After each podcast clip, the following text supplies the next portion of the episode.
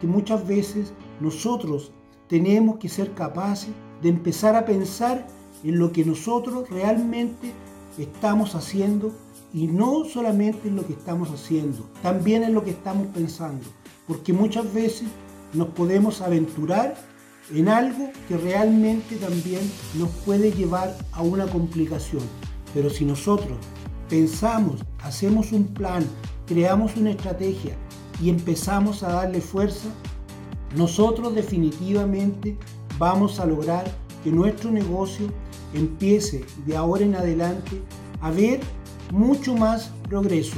Y cuando empieza a haber más progreso es cuando ya tú empezaste a ver un mundo diferente.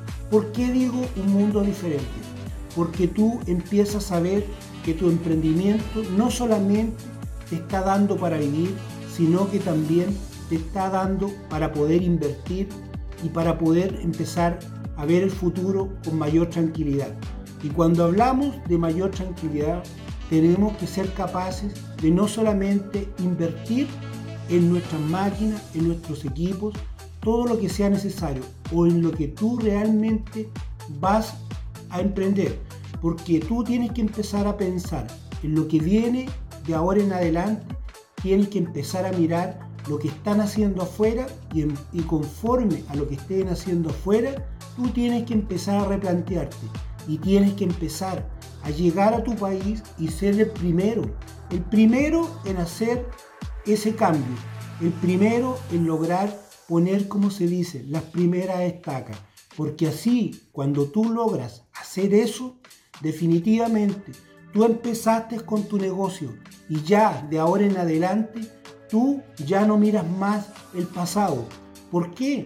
Tú comenzaste a pensar desde el día uno, cuando iniciaste tu emprendimiento y empezaste a pensar en el futuro, tú ya empezaste a saber que las cosas van a ser diferentes para ti.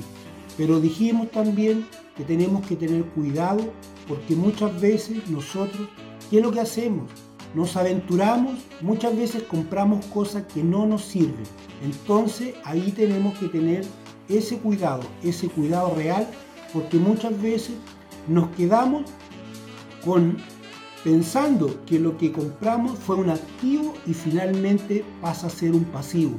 Entonces, ahí definitivamente tenemos que estar claros. Por eso es importante que de ahora en adelante empieces a generar planes, de ahora en adelante empieces a generar estrategias, de ahora en adelante empieces a planificar día a día, mes a mes, año a año y empieza a hacer este ejercicio constantemente.